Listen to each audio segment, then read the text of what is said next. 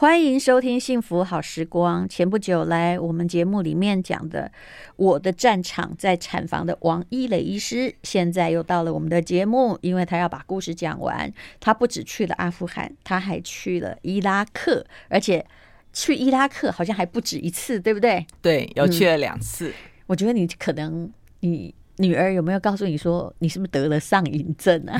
本来你只要去那一次，可是后来又去了。对，因为有觉得那边的民众需要我，还有一些工作在第一次没有完成，嗯、想去把它做得更好。那请问你在伊拉克哈去一个叫摩苏尔，这是一个什么样的地方呢？是它到底在哪儿？你介绍一下。呃、它是在呃伊拉克的北部，伊拉克的首都巴格达，大家都知道，它是呃一千零一夜故事，阿拉丁。的的起起源地，我跟你讲一个好笑的，好不好？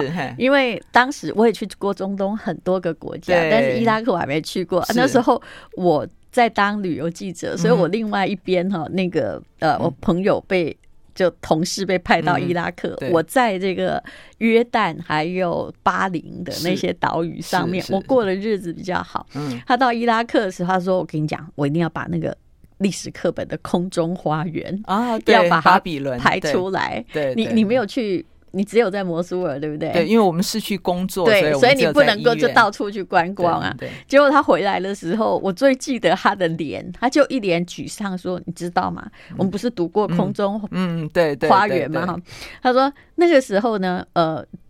导游呢，就是当地的向导，就把他带到一堆土。他说的是一堆土，前面就跟他说：“来，开始 imagine，这里就是那个著名的巴格达空中花园。”他到那个时候，他整个人傻住，不知道该说些什么。对，果然是一千零一夜都是幻想来的啊！对对，伊拉克这个国家，它是位于两河流域。我们以前在初中的这个课本上都有读过，所以它人类最早的文明起源，没错，呃，这个就是文明的摇篮哈。那呃，所以呃，因为在伊拉克，它在有很丰富的这个油的矿场，所以一度它其实，在中东是相当富裕的国家。那摩苏尔是位于呃伊拉克北部的第二大城，就像它跟巴格达就很像台北、高雄这样子。嗯、那所以呢，它。在以前是非常进步，有很多的这个医疗跟教育都非常先进，但是很不幸的就是 ISIS 呢，因为从叙利亚那边起家，抢了很多的这个油田，占领很多油田，嗯、那所以有有了钱以后，他们就是往南打，就希望说能够呃，就是占就是占领建立这个伊斯呃伊斯兰的这个国呃国度，但是他们占领了摩苏尔以后，以摩苏尔为呃，这个首都再继续往南打的时候呢，嗯、那就是受到这个伊拉克军队的反抗。嗯、那伊拉克往北攻的时候，跟北部的库德族合作，就把这个 ISIS 的军队整个围困在摩苏尔这个城市里面。嗯、那大家就很像巷战。那呃，应该就是很多人都有玩过那个呃网络呃网络或者是这个线上游戏，就是打击啊，游击队进去，然后看到恐怖分子把他打死，嗯、那平民不能打，要不然会失分。其实这个游戏就是从从摩苏尔的巷战开始起来，所以摩苏尔整个城市，好非常先进的城市，几乎被摧毁。你是不是走到那个哪里，看看到哦弹痕？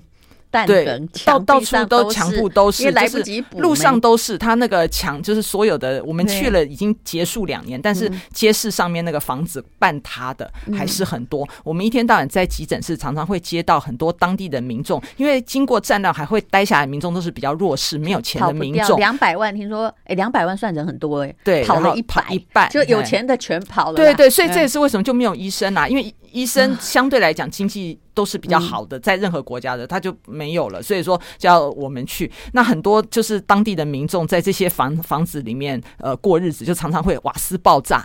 好，或者那个电线因为外漏，就会一样，就是会火灾。嗯、那小孩子也是一样，踩到未爆弹，然后就会就会有受伤。所以我们在呃那个医院里面，就常常会接到这样子的 case。那因为小孩如果万一怎样，你也要管吗？呃，他们有小儿科。那因为就是因为这个战争结束以后。纷纷大家回来重建家园，哦、那重建家园第一件事情就生小孩嘛，所以他才需要妇产科。我在这里补充一下，大家最近不是在讲柬埔寨吗？嗯、我跟你讲，一个地方啊，如果发生战乱或者有一个残酷政权，最可怕的是医疗先会断绝。没错，我们以前看到那柬埔寨有一个叫什么李。这杀戮战场的故事，就讲一个医生哈，他逃了有点晚，其实很多人都先跑掉了，然后后来他怎么样逃出那个血腥的战场嘛？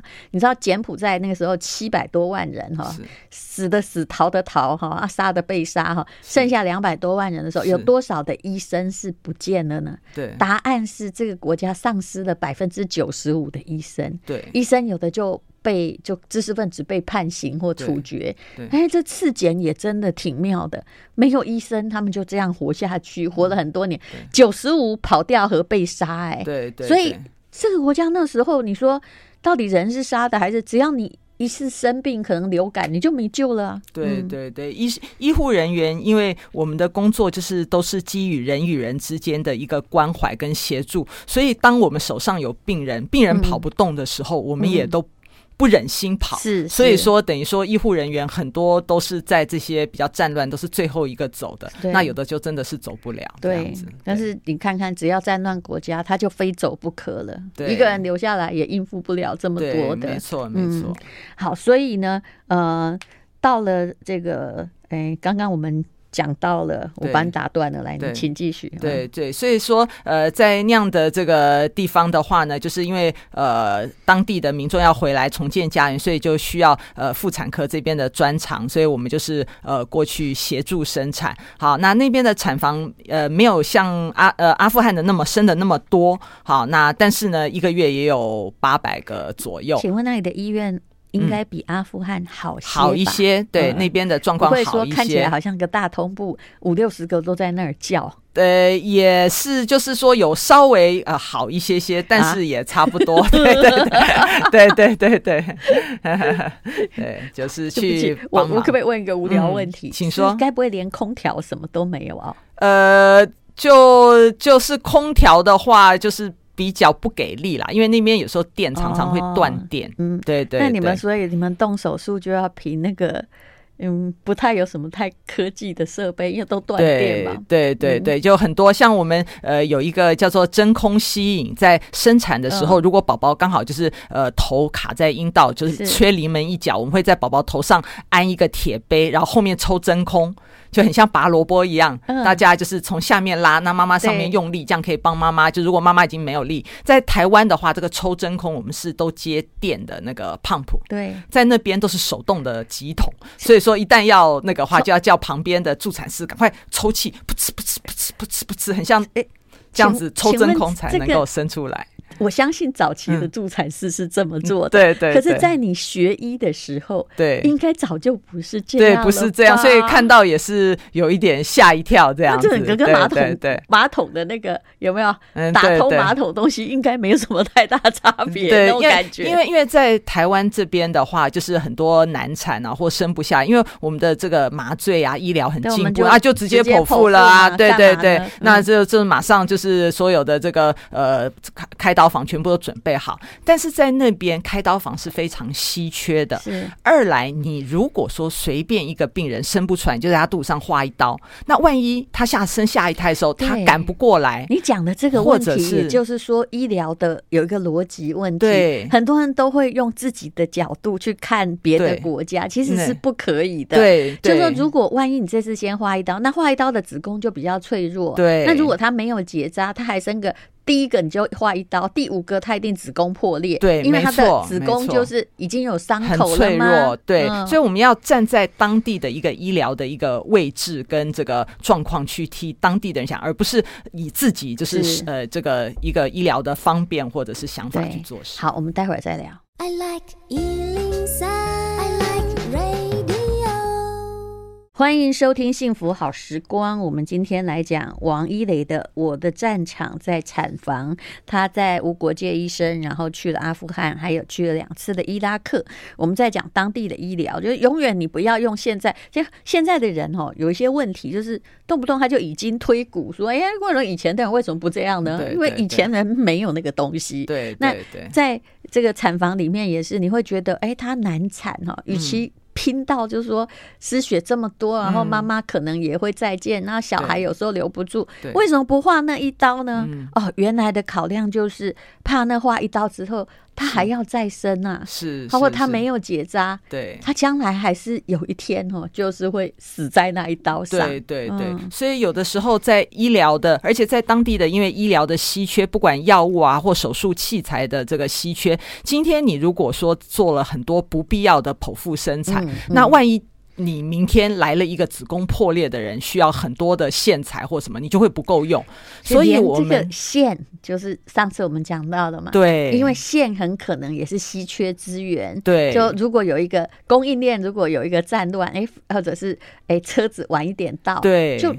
怎么样？你再厉害，你没有线可以帮病患。对，没错。所以说，你如何在就是有限的医疗资源底下，决定哪个病人应该用，嗯、哪个病人我们要跟他说 no？好，那这个在我们医生的心里面是很大的一个冲突。嗯、站在医生的角度，我们希望每个病人都能救，对，每个都能帮。但是在那边这个医疗不足的状况下，我们必须要做一个。神的决定，决定谁可以救，谁不能救，可可这个就是很大的一个冲突。就是说，你必须要做生命的抉择的故事。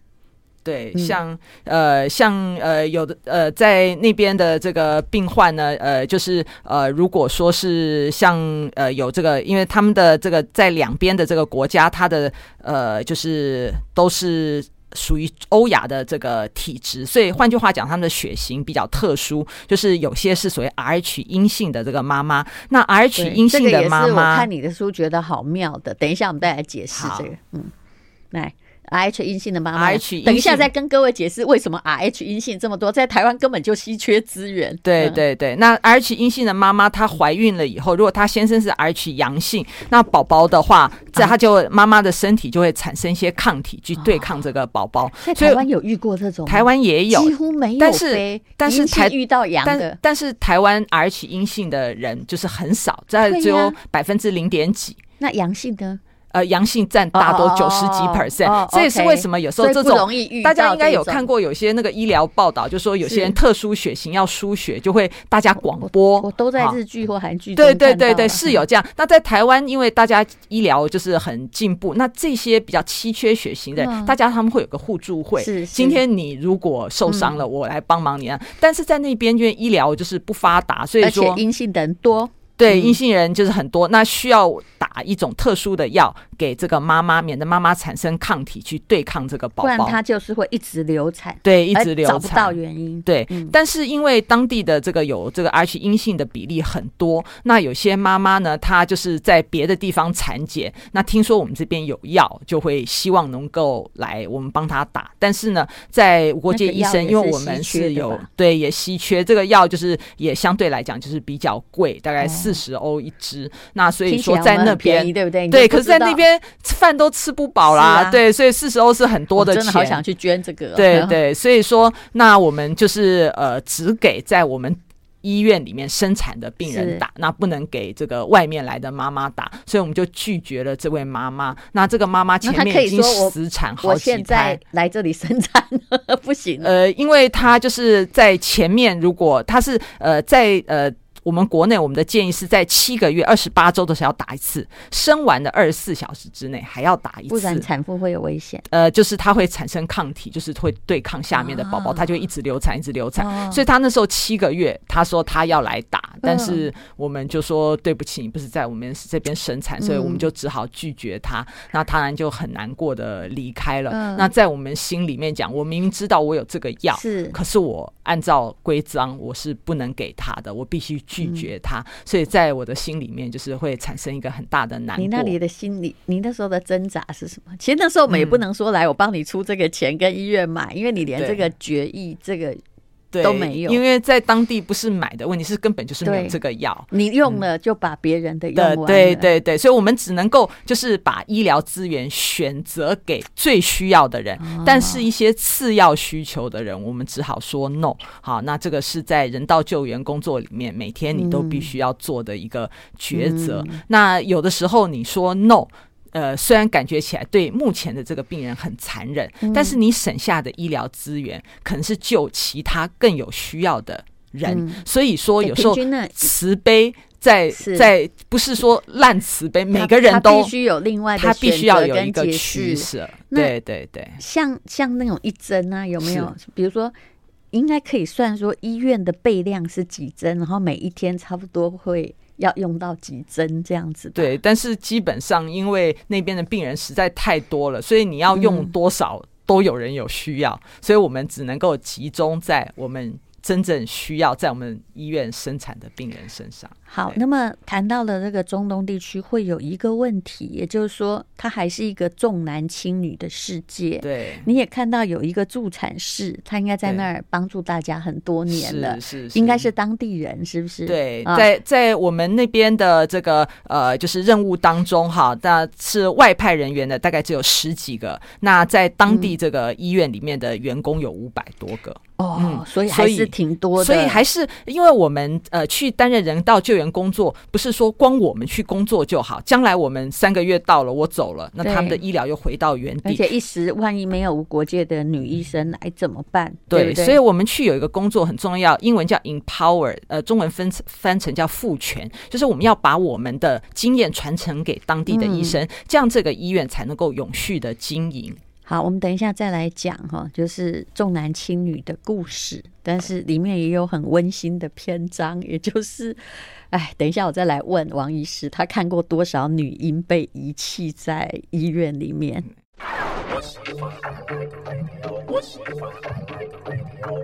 幸福好时光，好，来讲一些。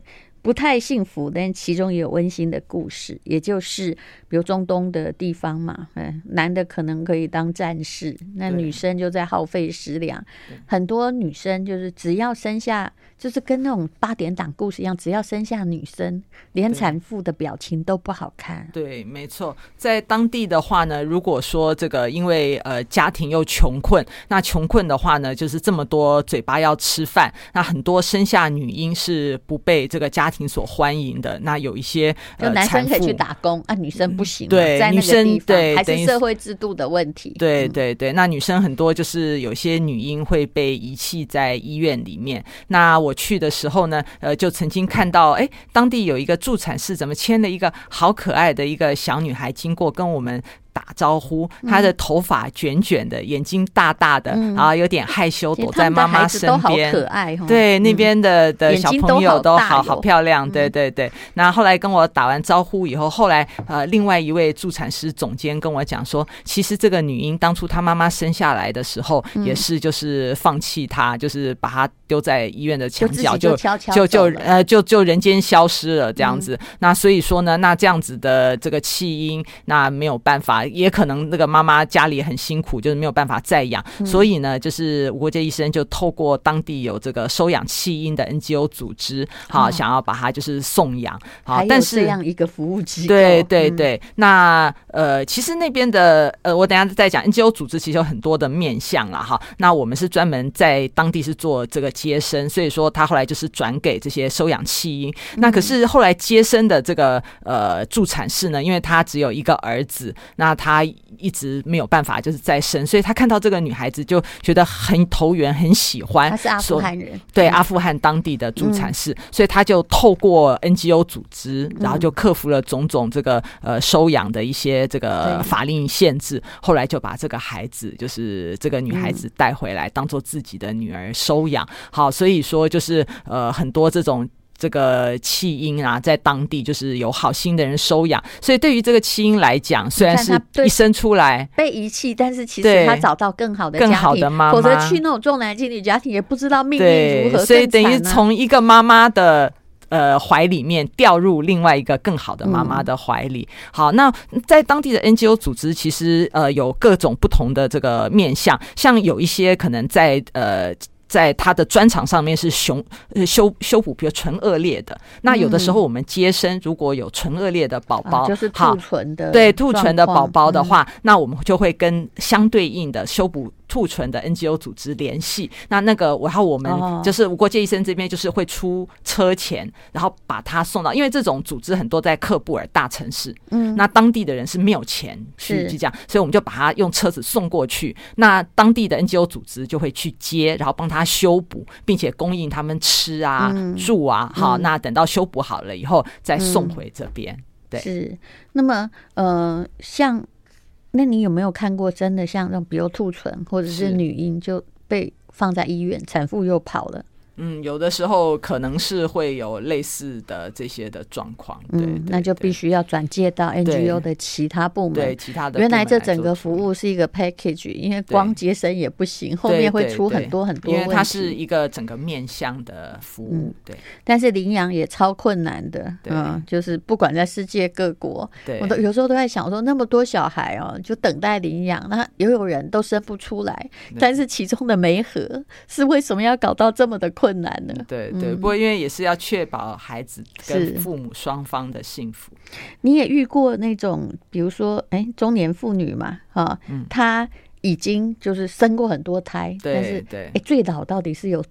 你遇过多四十几岁的都有，哦、四十几的那时候可能都是十几胎的。你说 G 二十嘛，二十胎的都有。对对，对，可是有那种，因为当地真的招不保夕，所以他来生小孩的时候，刚、嗯、好遇到他的长子，嗯，就是被枪杀。对对对，他就是还有内战哦。呃对他，呃，就是呃，那个病人是本来他是因为年纪比较大怀孕，后来因为他本身有气喘又有高血压，那呃胎死腹中啦。那后来就是呃，我就是帮他引产处理。那因为他年纪比较大生，所以说就比较呃危险，所以我要常常去探视他。后来等到他好容易顺产以后，然后我去看他的时候，因为我们言语不通嘛，他就呃伸出手来，然后我以为只是啊跟我握握手表示谢意。没想他猛一拉，我就站不稳，就跌到他的怀里面。然后因为他胖胖的，感觉上就好像跌入一个很温暖的沙发。他就抱着我，然后在我耳边就是讲了很多这个话。那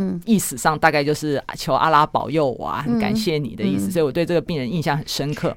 后来他出院不久以后，有一天，哎，怎么这个病人又回来了？站在走廊中间，就是在哭，然后周围就一圈当地的这个助产士跟医护人员在安慰他。嗯、我就问他说：“发生了什么事？”嗯、他说：“他的长子好像跟就是其他的这个就是可能朋友不知道是有、哦、有有一言不合。那当地枪械是因为大家都要自保，所以其实是很容易拿到枪，后来就被打死了这样子。所以他就很难过，难过完以后就觉得肚子很不舒服，所以就想来找医生检查一下。结果我听。听到了以后就觉得很难过。那因为我也不会讲当地的话，所以我能做的也是反过来把他拉在我怀里面，好好给他一个拥抱。那我也想起以前呃我在自己在台北开诊所的时候，曾经接接过一个四十几岁的一个妇女，也是来看看诊看血崩。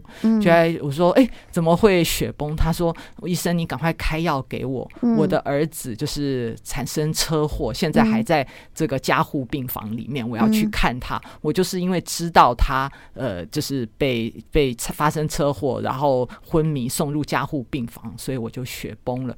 所以我在想，可能我们女人的起来吗？呃，因为我只有处理妈妈这边，哦 okay、后面他就是帮他止血以后，他可能就赶快去看他儿子了。嗯、所以我在想说，女人的子宫是孕育孩子的地方，嗯、所以可能啦，就是真的小孩子，如果说有什么呃不稳定，我子宫是第一个知道，对，先知道。感应，所以说就就会先先不舒服，所以呃，所以每一个小朋友都要好好照顾自己的身体，不要让妈妈的子宫难过。这样，嗯，哎呀，这样讲就知道，原来哈，其实妈妈的子宫是有感应的。好，我们待会儿再聊。I like 幸福好时光，我的战场在产房。王一雷来讲，在阿富汗还有伊拉克的接生的，还有啊帮忙产妇的故事哦。好，我们来讲其中的一个叫做小鲜肉的逆袭，也就是之前你来我们节目有说到一种像是马桶塑胶的那个橡皮头，然后把小孩吸出来的。而且是手动的，对对对，因为呃小朋友有的时候就是生产，有时候宝宝头如果比较大哈，或者是头卡入骨盆的这个位置不对，或者妈妈的骨盆比较紧窄的时候，好，那就会卡住。大家想象小熊维尼嘛，要爬树洞啊，不是常常会卡住？那小朋友刚生的时候头也是很容易卡住。那有那里如果万一有糖尿病，就是很危险，因为小孩会很大只，对，很大只，然后就生不出来。对对对，没有医生就必死。无疑，对对，那呃，有的时候呃，如果当然就是头完全没有下来的时候，我们就剖腹。可是有时候候是妈妈没有力气，因为已经用力太久了，好，头就差一点点，临门一脚，所以我们就会在宝宝的头上安一个铁杯，好，然后后面抽真空，那就很像那个马桶。大家如果说有东西卡住，就会用那个马桶刷，不叽不叽，然后就是又抽真空把它吸出来。铁杯？铁比较不会变形，对，没错，它的力量也有，也有 黑色也有矽利康的，会把它也有吸力控的，但吸力控的吸力比较不够，哦，铁的比较够，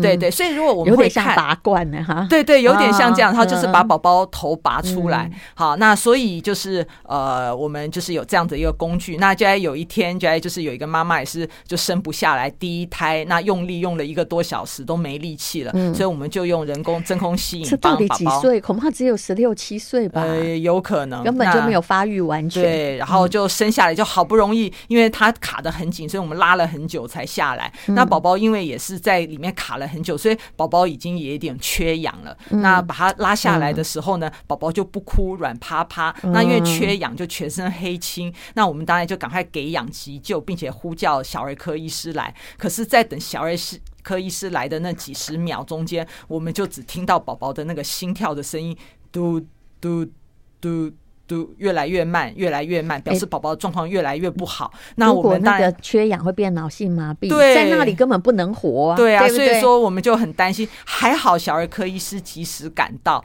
好，那经过小儿科医师的急救，宝宝突然。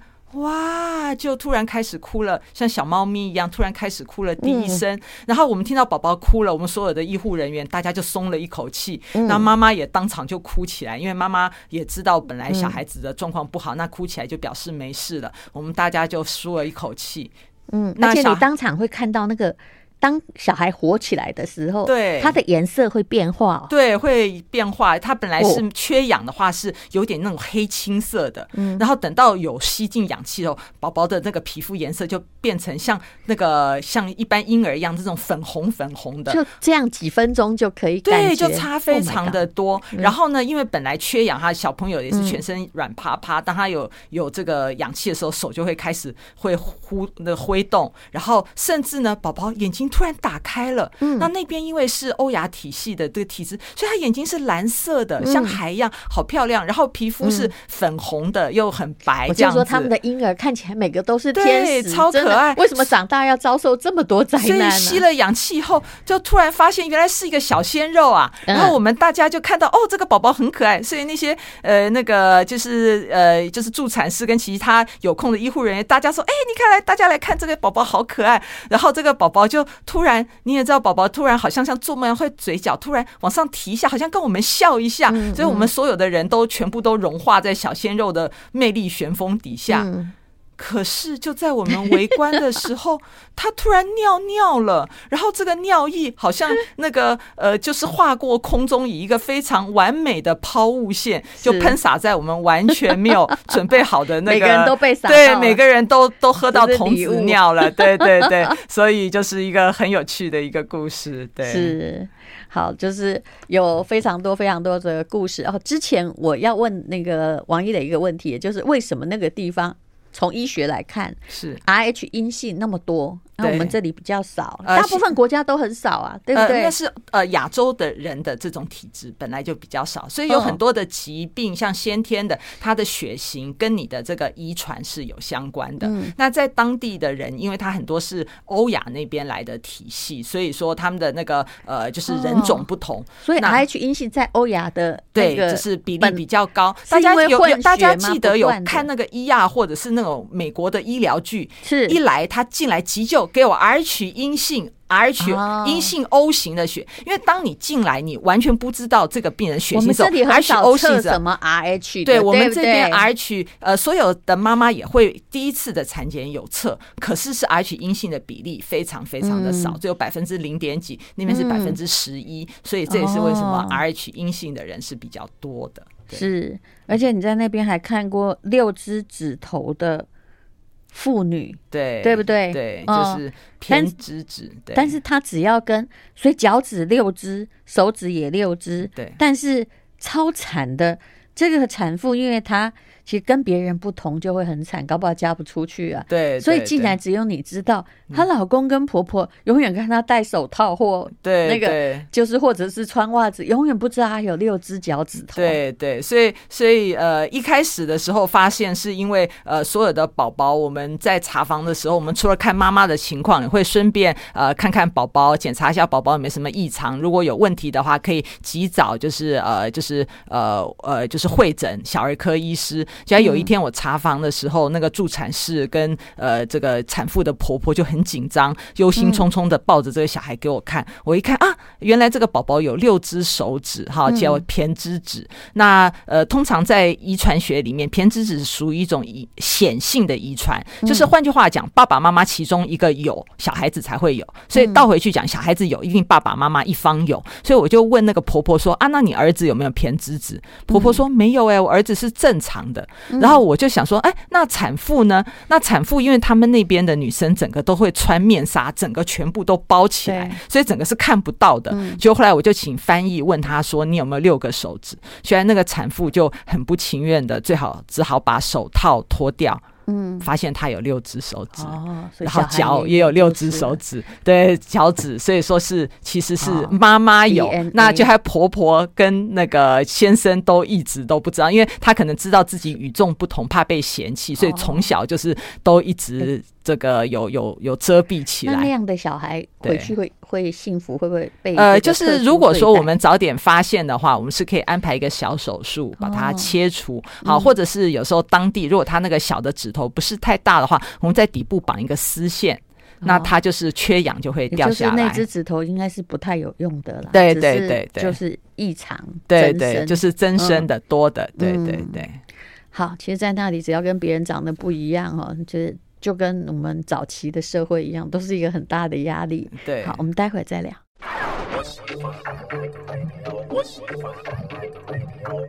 幸福好时光，妇产科名医王一雷来讲呢，他的经历到伊拉克和阿富汗呢的产房哦，去战场奋斗的故事。是。那么，呃，其实，在那边哦，我相信你的住啊，食衣住行，应该每天就是。一睁开眼就进了产房去奋战，这需要很好的体力才行呗。是啊，是啊，就是呃，所以参加呃人道救援工作，除了就是在你的专业上面要有两年以上的一个呃，就是呃训练，那语言也要有一定，像英文就是沟通这些都没有问题以外，我觉得健康的身体是非常要紧的。嗯、好，那就像呃淡如说的，就是在当地，因为你不管从下飞机那一刻开始，我记得我那时候在伊拉克。一下飞机，在等车子来接我的时候，我觉得怎么这么热？后来一看那个手机上面温度是四十六度。Oh my god！